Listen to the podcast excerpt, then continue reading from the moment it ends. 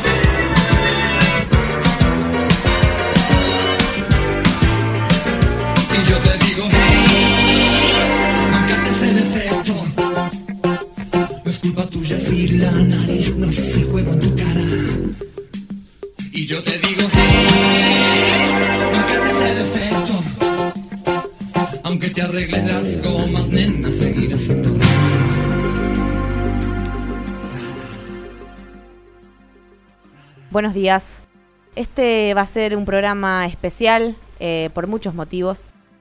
Por un lado, no estamos presentes en el piso en este momento porque nos estamos preparando para ir a la marcha, para encontrarnos en la plaza después de dos años sin poder rememorar juntos este día tan importante. Hoy, jueves 24 de marzo, vamos a conmemorar el Día Nacional de la Memoria por la Verdad y la Justicia. En este día se conmemora en Argentina a las víctimas de la última dictadura militar autodenominada Proceso de Reorganización Nacional, que usurpó el gobierno del Estado Nacional Argentino entre el 24 de marzo de 1976 y el 10 de diciembre de 1983. La fecha fue instaurada por ley en el año 2002 y declarada como feriado inamovible en el año 2006. Les vamos a preparar una serie de fragmentos y archivos para entre todos conmemorar este día tan importante para nuestra nación.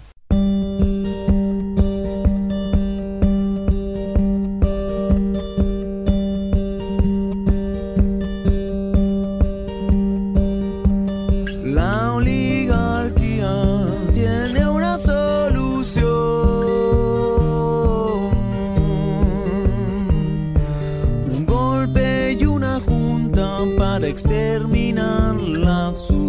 soon.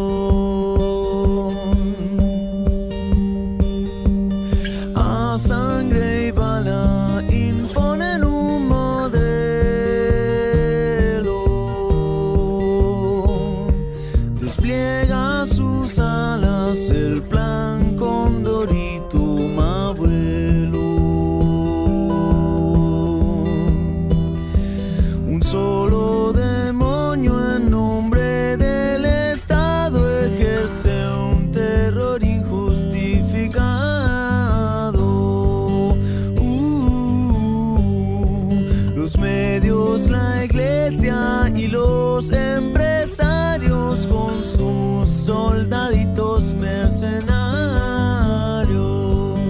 Uh,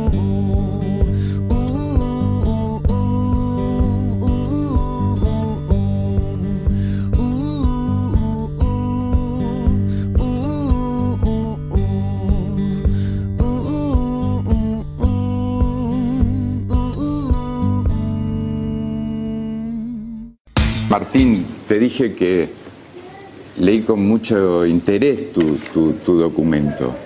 No, eh, yo creo que a muchos, lo hablábamos un día con Ernesto Tenenbaum, nos irritó tanto, tanto el cambio que se hizo de ese consenso de los 80, que provocó- provocamos reacciones muchas veces equivocadas y desmesuradas porque nos habían cambiado la historia. ¿Entendés? O sea, nos habían cambiado una historia que vuelvo a decir, donde el héroe de los derechos humanos en este país, para mí, fue Raúl Ricardo Alfonsín, donde el juicio de las juntas fue un acto de una valentía histórica tremenda, y yo no, reivindiqué- no reivindicaría jamás el terrorismo de Estado. Una sugerencia respetuosa. Cuando algún tipo de intervención que vos llamás de formación de un relato, Sí. que no es por otra parte la versión que yo De la suscribo, un segundito, que vos considerás de formación de la historia y yo lo considero otra versión de la historia que por otra parte no suscribo, abierta a discusión, Sí. te provoca una alteración o una obnubilación y te irrita muchísimo, sugerencia modesta y respetuosa, no es el momento de tomar la palabra, hacer declaraciones públicas y menos si sos funcionario. Porque no era ocasión de decir 8.000, con lo que eso implica respecto de una cifra verdaderamente abierta. Porque Sí. la cifra, un segundito, porque la cifra de 30.000 no solo es abierta, es abierta en sentido más fuerte, más fuerte de, de la noción de una cifra abierta. Es una interpelación Mar- al Estado, es una exigencia de respuesta. Mar- Hay un carácter singular de lo que pasó en la Argentina. Y no me refiero solo a la lucha armada, ni estrictamente a la lucha armada, que es un capítulo particular que me interesa muchísimo. Después del 24 de marzo del año 76, el- la capacidad de combate y de operación de las agrupaciones armadas estaba prácticamente desarticulada. Y lo que siguió fue una matanza feroz para quebrar todo sentido de participación política, de reivindicaciones sociales, todo ese estado de emergencia y de lucha que no pasó por la lucha armada y que aplastaron, ya sabemos cómo. Hay algo que increíblemente se ha escurrido en este retroceso que estamos teniendo en estos años, que son las características particulares que tuvo la represión del terrorismo de Estado respecto de otras tragedias políticas. No tenemos muertos, tenemos desaparecidos. Sí. ¿Por qué? le- Porque la represión fue clandestina. Sí. Porque no Sí. hubo cuerpos, porque se siguen Sí. buscando los cuerpos, porque se siguen buscando los niños apropiados. La cifra está abierta por, Por eso. eso.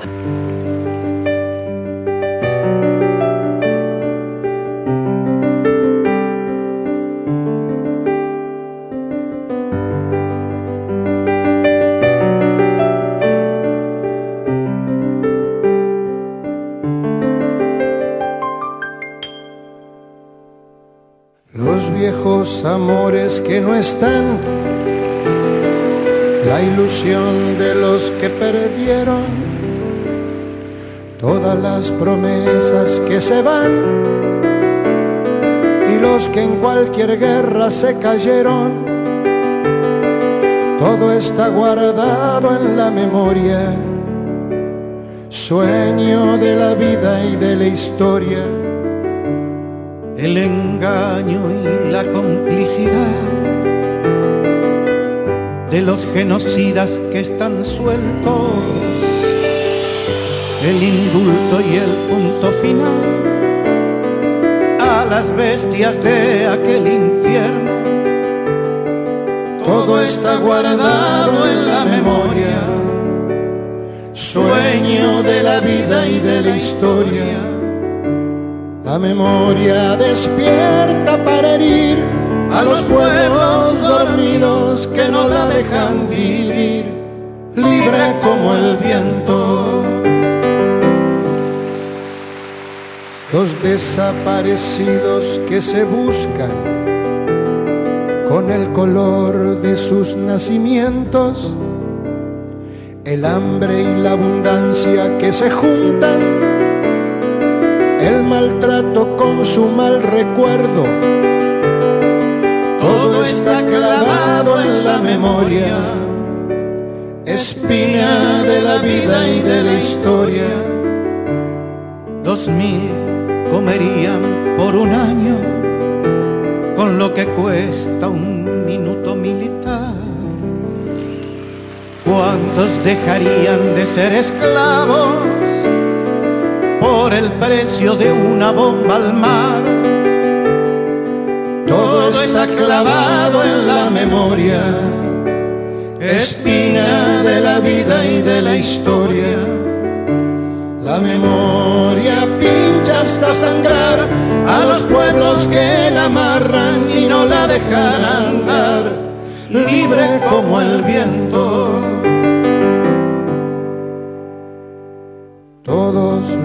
De la AMIA y los de la Embajada de Israel. El poder secreto de las armas, la justicia que mira y no ve. Todo está escondido en la memoria, refugio de la vida y de la historia.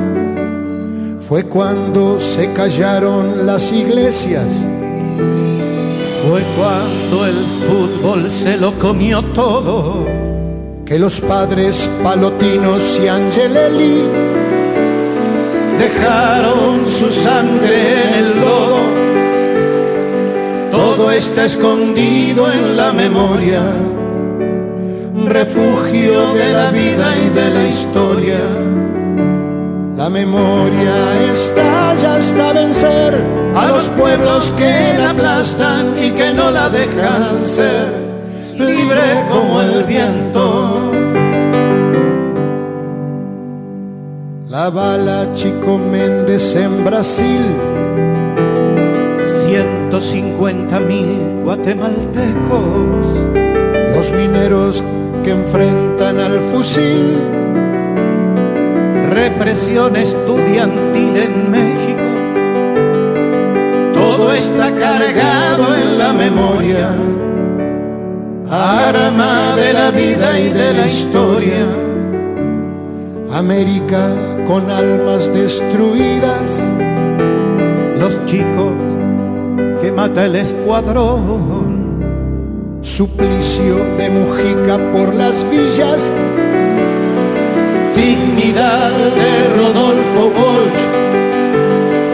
Todo está cargado en la memoria. Arma de la vida y de la historia. La memoria apunta hasta matar a los pueblos que la callan y no la dejan volar, libre como el viento,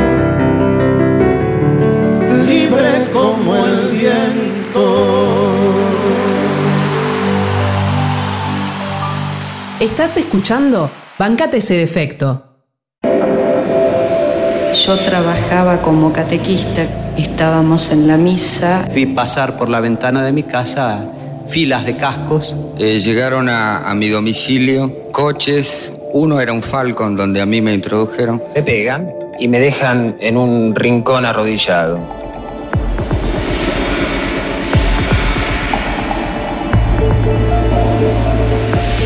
Dieron el número 348, me colocaron los grilletes. Me llevaron al sector denominado Capucha. Oigo gente que habla, gente que pide agua, que pide ir al baño, eh, oigo pasos. Para las necesidades fisiológicas nos teníamos que pedirle al guardia el, un balde, en esa forma, guardia o el balde. No, no puedo olvidar el, el caminar de las ratas sobre el cuerpo de todos nosotros. Había una serie de celdas que estaban alineadas sobre una pared que tenía un cartel, según vi después, que decía Avenida de la Felicidad, que eran todas celdas de tortura. Me mostraron un aparato de unos 20 o 30 centímetros cuadrado, cúbico, que me dijeron que era una picana eléctrica, tenía dos, dos cables con dos agujas o dos cosas parecidas a una lesna, Me dijeron que si no accedía a las preguntas que me hacían, me iban a, aplicar eh, eh, descargas eléctricas con ese aparato.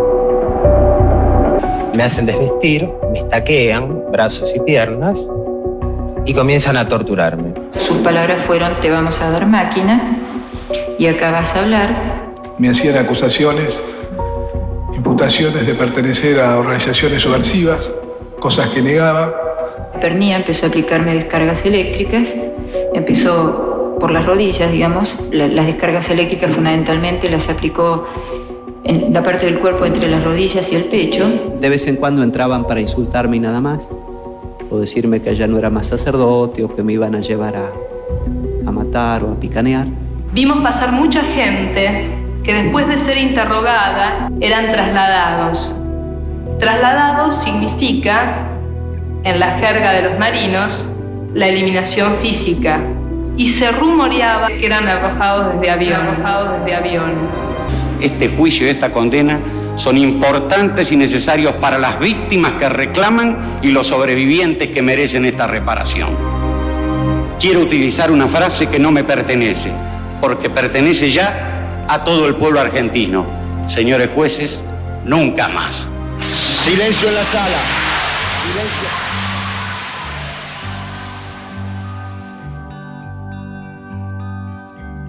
Tantas veces me mataron, tantas veces me morí, sin embargo estoy aquí resucitando. Gracias doy a la desgracia y a la mano con puñal porque me mató tan mal. Y seguí cantando cantando al sol como la cigarra, después de un año bajo la tierra, igual que sobreviviente que vuelve de la guerra. Tantas veces me borraron, tantas desaparecí, a mi propio entierro fui sola y llorando. Hice un nudo en el pañuelo, pero me olvidé después que no era la única vez. Y seguí cantando, cantando al sol como la cigarra después de un año bajo la tierra, igual que sobreviviente que vuelve de la guerra. Tantas veces te mataron, tantas resucitarás, tantas noches pasarás desesperando. A la hora del naufragio y la de la oscuridad, alguien te rescatará para ir cantando, cantando al sol como la cigarra. Después de un año bajo la tierra, igual que sobreviviente que vuelve de la guerra.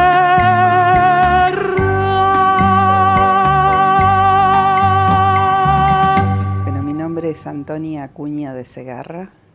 Tuve tres hijos que desaparecieron con diferencia de días en el año 78, el pleno mundial, Alicia el 21 de junio, junto con su compañero Carlos María Mendoza, Laura el 23 de junio, junto con su compañero Carlos eh, Pablo Torres. Laura estaba embarazada de ocho meses, ya casi como para tener su bebé, le faltaban diez días cuando desapareció y nunca, nunca tuve ninguna noticia, ni de Alicia ni de Laura. Y Jorge desaparece el 30 de junio del 78. Eh, bueno, Laura desaparece en Merlo, de Alicia no sabemos dónde.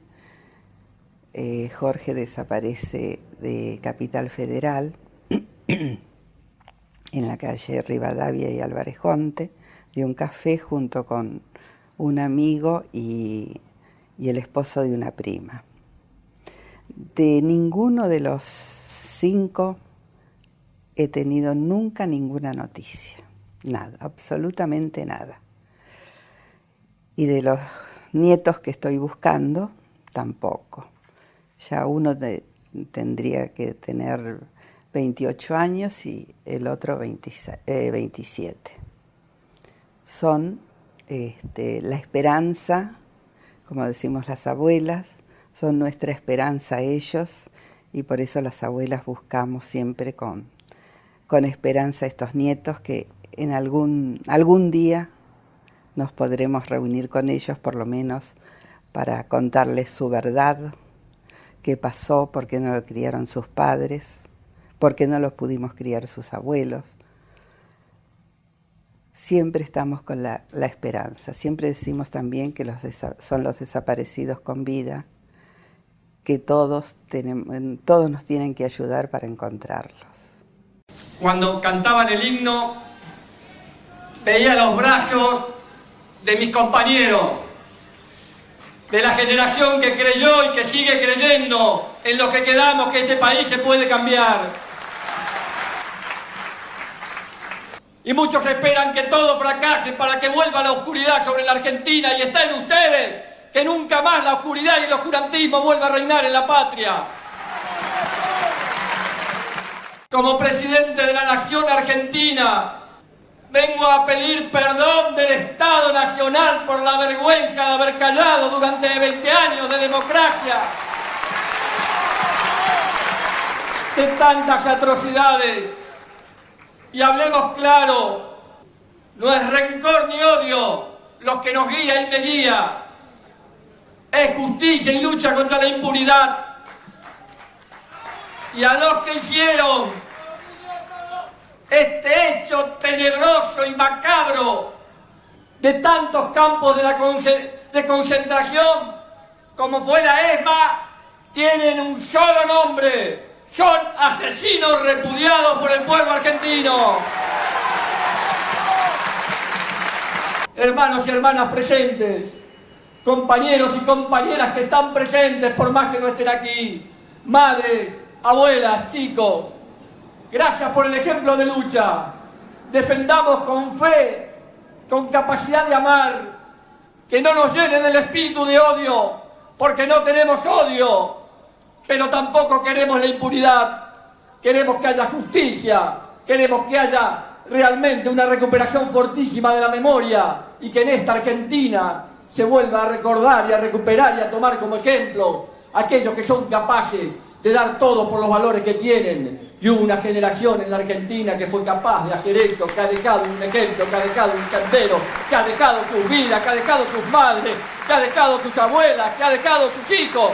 Hoy están presentes en las manos de ustedes. Muchísimas gracias. Muchísimas gracias y abracémonos fuertemente por un país distinto. Muchas gracias. ¿Estás escuchando? Bancate ese defecto.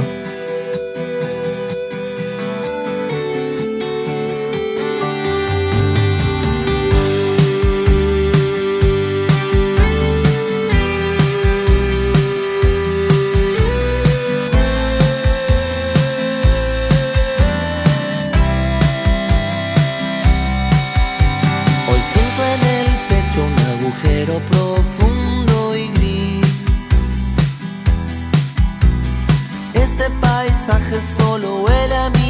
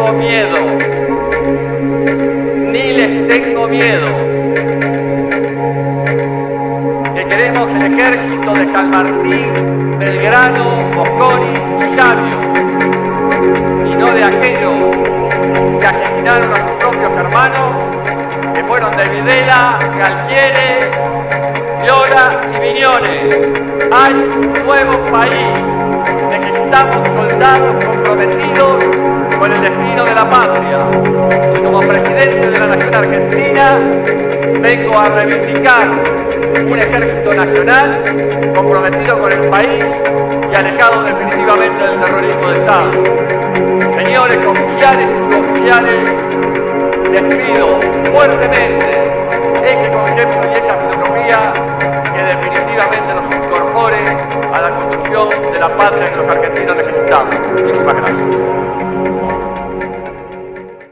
¿Qué pasa, señora? Queremos nuestros hijos, que nos digan dónde, dónde están, están por lo menos. Mi hijo hoy hace 15 Madre, meses. embarazadas, ¿Dónde están los bebés? saber dónde están, no que los ¿Por qué no nos dicen a nosotros están. si están vivos, si están muertos? ¿Por qué no nos dicen? Si le buscamos eso nada más. Que nos, respondan nada más, después nos retiramos. Eh, Mi hija estaba embarazada de cinco meses cuando se la llevaron. Mi nieto tiene que haber nacido en agosto del año pasado. Hasta ahora no he podido saber nada de él. Lo único que sabemos es que los chicos nacen, pero se los, eh, pero se los dejan en los establecimientos así, este, casas cunas con NN. Y no podemos encontrarnos nunca con nuestros nietos. ¿No ve que dice que tenemos un mundial en paz? El gobierno dice que ustedes son mentirosas. ¿Nosotros somos mentirosas? ¿Qué? ¿Estamos, estamos mintiendo de que, de que los hijos desaparecieron? Está todo, todo comprobado. En el, en just- el Palacio de Justicia están todos los testimonios. En el Ministerio de Hacienda, el Ministerio de Hacienda tiene todos los testimonios y todas las denuncias. La Policía Federal tiene todas las denuncias. Está todo, todo testimoniado. Eso lo que el gobierno diga, no, no es que dice mentira, miente, miente. Hace dos años que estamos así, dos años. Dice que se autosecuestraron. en particular. Allanaron cuatro veces mi casa. Me llevaron y me torturaron para que dijera dónde estaba mi hijo. Esa es la Argentina que tenemos. Queremos Cuatro todos, veces. no los queremos a uno, a mi hijo. Yo quiero a todos los hijos de todas las ¿Cu- mujeres. ¿Cuántos son ustedes?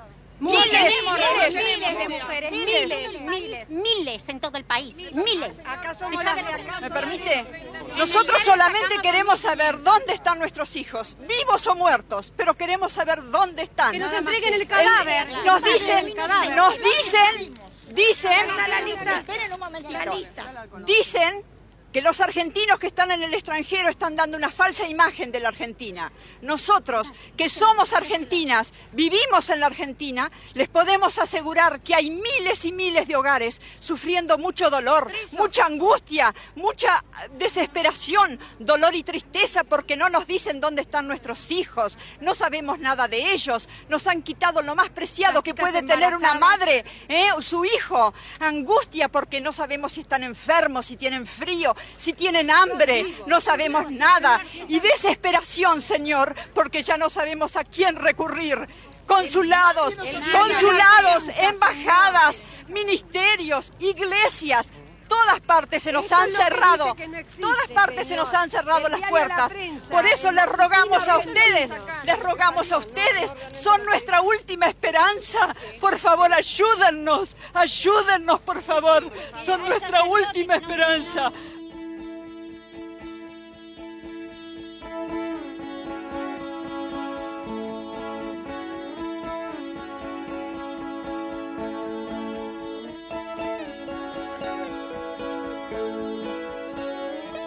Sabe, Alicia, este país no estuvo hecho porque sí.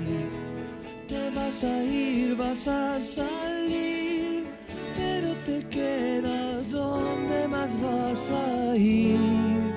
Y es que aquí, sabes, el trabalenguas, trabalenguas, el asesino asesina y es mucho para ti. Se acabó ese juego que te hacía feliz.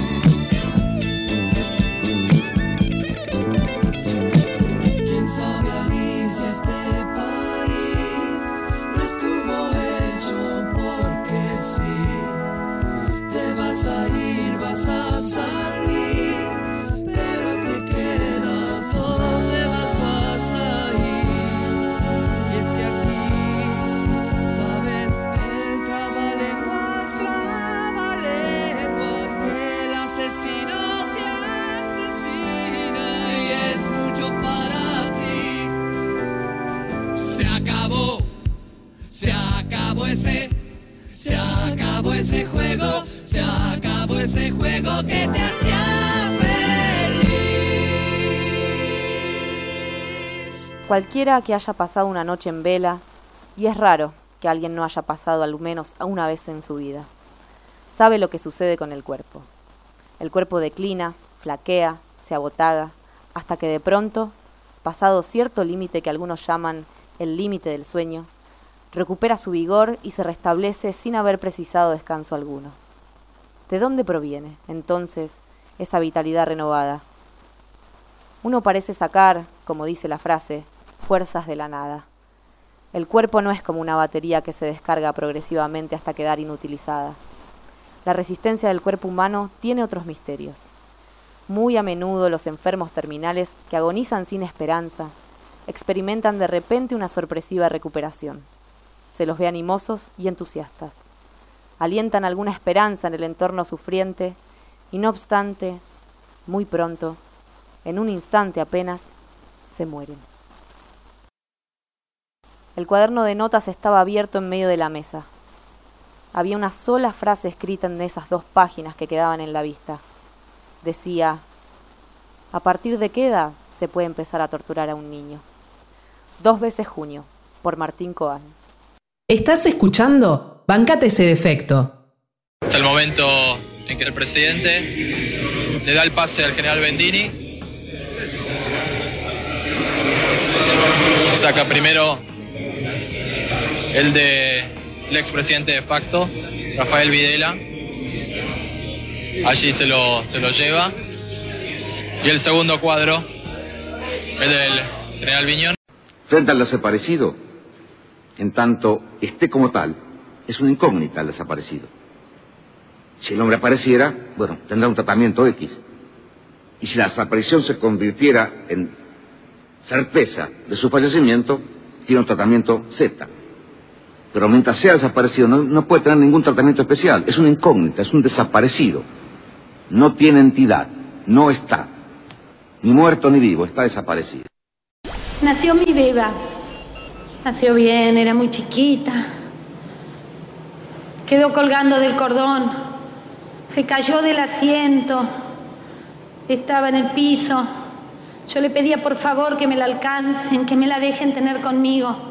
Y me dice que me llegó el turno a mí, entonces me lleva a la habitación esa donde había estado yo en un primer momento. Le pidió un trapo al de adelante, que cortó un trapo sucio, y con eso ataron el cordón. Y seguimos camino. Me desnuda, me ata la camisa y me aplica picana. Mi beba lloraba. Yo seguía con las manos atrás. Yo seguía con los ojos vendados. No me la querían dar. En brazos, pezones, ombligo y piernas. Ese día hice la promesa que si mi beba vivía y yo vivía, iba a luchar todo el resto de mis días porque se hiciera justicia. Y yo lo único que decía en esa vez, una sola palabra, increíble, increíble. Y lo sigo diciendo, increíble que esas cosas hayan sucedido en mi patria.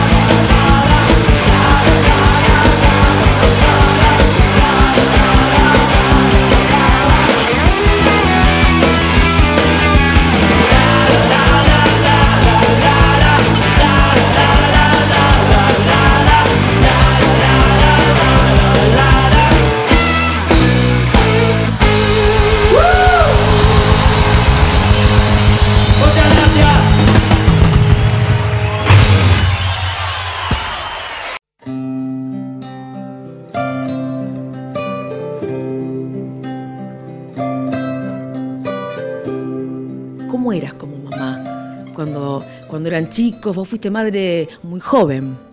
Sí, yo fui madre a los 19 años y tuve mis dos hijos con tres años y medio de diferencia y después Alejandra ya con 10 años, casi 11 años de diferencia de los otros.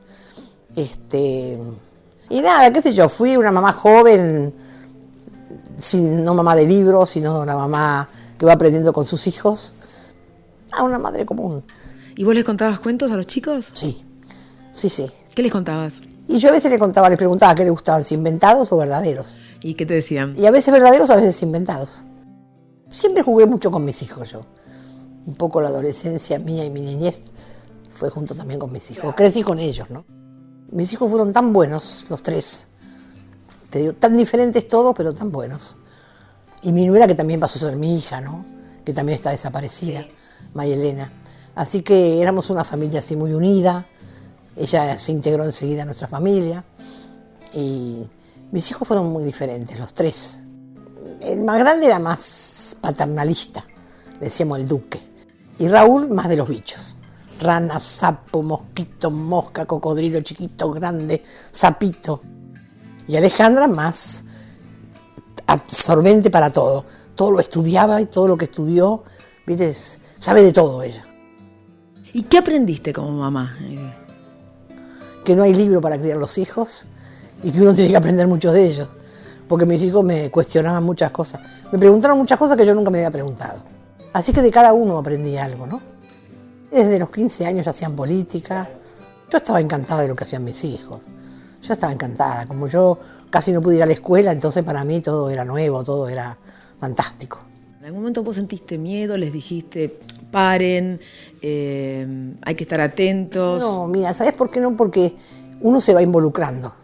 Cuando se llevan a Jorge, que Raúl pasa a la clandestinidad, vos ya estás media preparada, si querés, o apertrechada, aunque no estés preparada.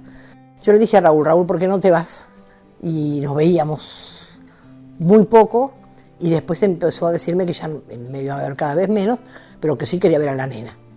Y Alejandra, con sus 10 añitos, era la única que veía al hermano, sin decirnos en dónde. Nunca le pregunté qué hablaba con él, pero sí le llevaba cosas. Y un día una maestra me dijo, mire, su hija está de novio con un chico grande, tenga cuidado señora. Yo casi morí, porque era que se veía con mi hijo. ¿Con qué emoción los tenés guardados en tu corazón a cada uno? El tema es que cada uno de ellos es tan diferente, ¿no? Pero esta cosa de haber socializado la maternidad a nosotros nos dio una posibilidad muy grande, ¿no? Y entonces ellos tienen cada uno un poco de cada uno. ¿Viste? Y vos nunca pensás que te va a tocar a vos y de repente te toca. ¿Los extrañás?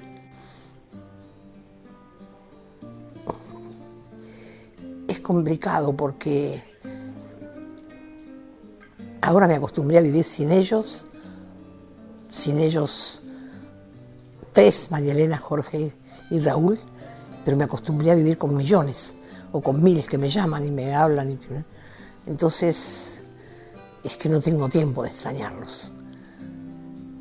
Sí, cuando llegan fechas estas que están en el almanaque, no en la vida de uno o en el corazón, y sí, la mesa es más chiquita, no están.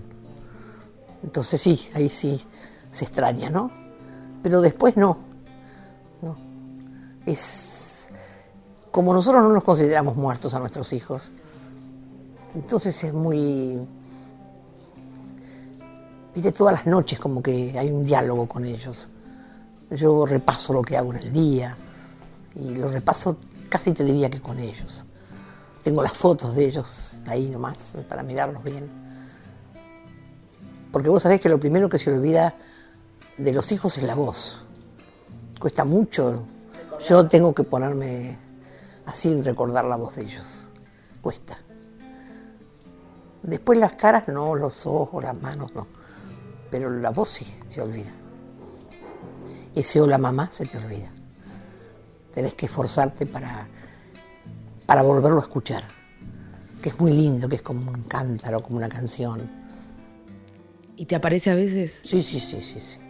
Sí, me propongo que me aparezca.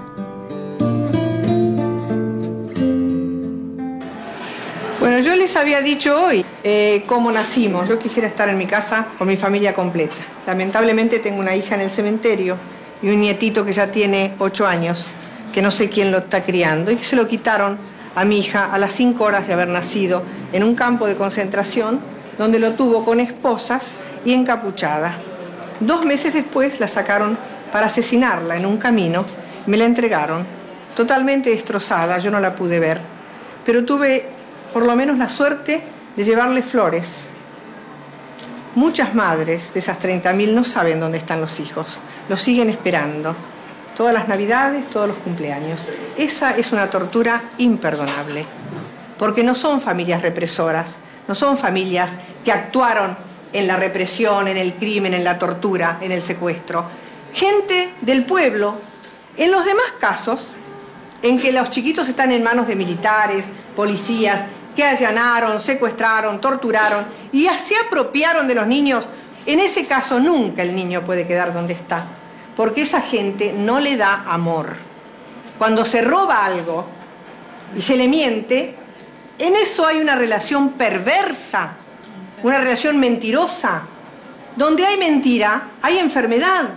Pobre de aquel niño que no encontremos y que sospeche su origen, porque él va a empezar a buscarnos a nosotros. Un país que tiene 400 niños desaparecidos es un país que tiene parte de su historia sin identidad. Es necesario devolver la identidad de esos niños. Además, juzgar a todos los responsables de esos secuestros. ¿Estás escuchando? Bancate ese defecto. Yo era una ama de casa común, una ama de clase media, media media, porque, eh, bueno, mi marido era muy trabajador, era un hombre mm, al estilo más bien antiguo, no quería que yo saliera a trabajar, quería que yo me quedara en mi casa cuidando a mis hijos. Siempre hice trabajos invisibles, aparte del de ama de casa, este, daba clases de costura, cosía un poquito así para afuera, tenía mis clientas, pero él era un hombre, como son en Argentina, un poco machistas, un poco mucho. Nosotros teníamos siempre nuestros temores, eran años de mucha efervescencia juvenil. Eh, varias etapas de la historia argentina tuvieron ese, esa oleada de jóvenes este, que querían un país digno y Gustavo era un militante junto con Ana que de esa etapa de los años 70. En Argentina había habido otras dictaduras, otras épocas, y veníamos arrastrando esos gobiernos péndulos, civil, militar, este, o mm, civil que, pero que detrás estaba las botas, ¿no? Y con la intervención de la Iglesia Católica Argentina. Y la desaparición trajo un cambio en mi casa cuando llegamos a casa la noche anterior, eh, día viernes, Gustavo había ido mm, día 15 de abril, había salido de casa para el trabajo, vivimos afuera, en el Gran Buenos Aires, y entonces supimos que se lo habían llevado de la estación de tren, eh, de ahí fue este, secuestrado y de ahí fue llevado, no sabemos nunca a dónde nunca más supimos a dónde.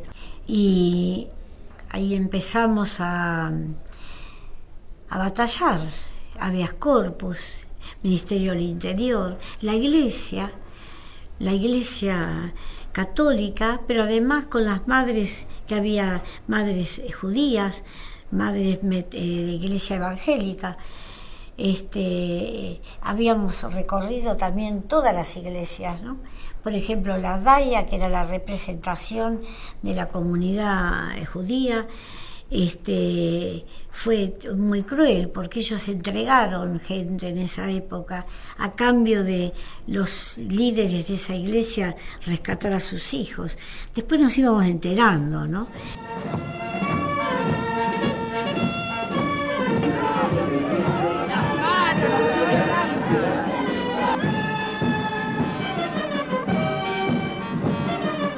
Y después la cúpula de la Iglesia Católica más que cómplice, fue integrante de lo que fue el terrorismo Estado.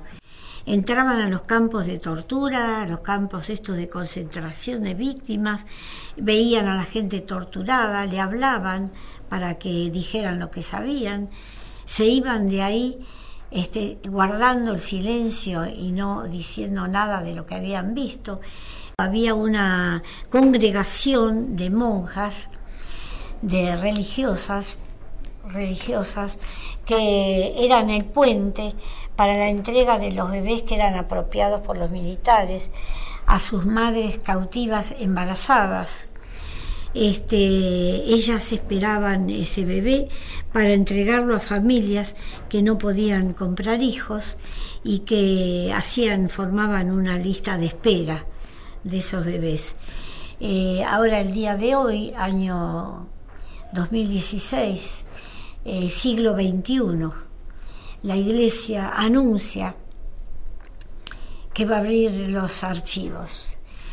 Eh, yo he comprobado que a través de un habeas corpus que hice preguntando por mi hijo, preguntándole a la Iglesia Católica qué trámites hizo, qué me puede decir de mi hijo, eh, ahora en ese habeas corpus el monseñor, el obispo, que es el presidente de la conferencia episcopal, abre una carpeta delante del juez y me da una hoja que era la propia denuncia que yo llevé para que ellos averiguaran qué había pasado con mi hijo.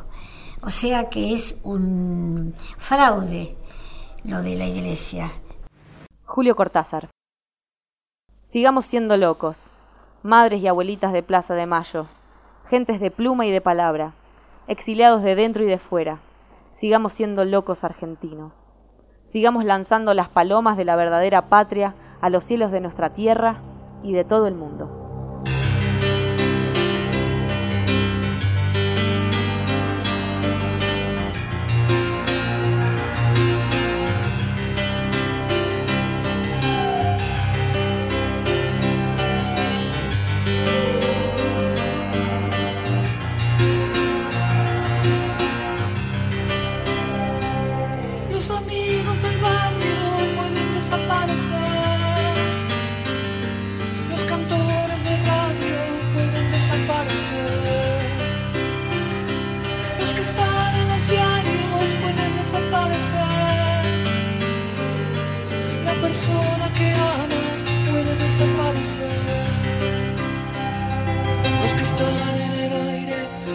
Desaparecer en el aire. Los que están en la calle pueden desaparecer en la calle. Los amigos del barrio pueden desaparecer. Pero los dinosaurios van a desaparecer. No estoy tranquilo, mi amor. Hoy es sábado a la noche, un amigo está en cana. Desaparece el mundo. Si los pesados, mi amor, llevan todo ese montón de equipaje en la mano. Oh, mi amor, yo quiero estar liviano. Cuando el mundo tira para abajo, es mejor no estar atado a nada. Imaginen a los dinosaurios en la cama. Cuando el mundo tira para abajo,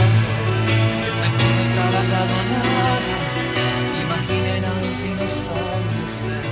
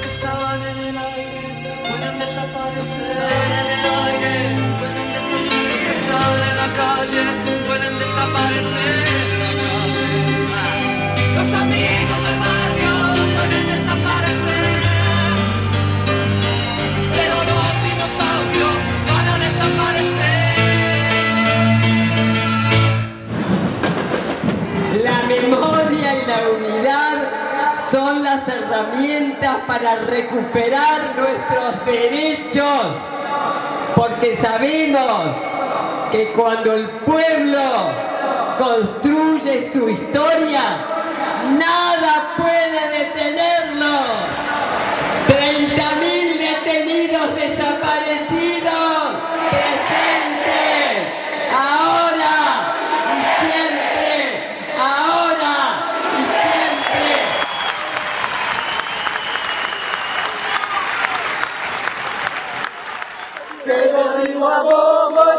Gorila, milagro que el gil, que la plaza de las madres, madre de los treinta mil. A vos, gorila, milagro que el gil, que la plaza de las madres, madre de los treinta mil. Alerta, alerta están vivos todos los ideales de los desaparecidos. Alerta, alerta, alerta que están vivos todos los ideales de los desaparecidos. Alerta, alerta, alerta que están vivos todos los ideales de los desaparecidos.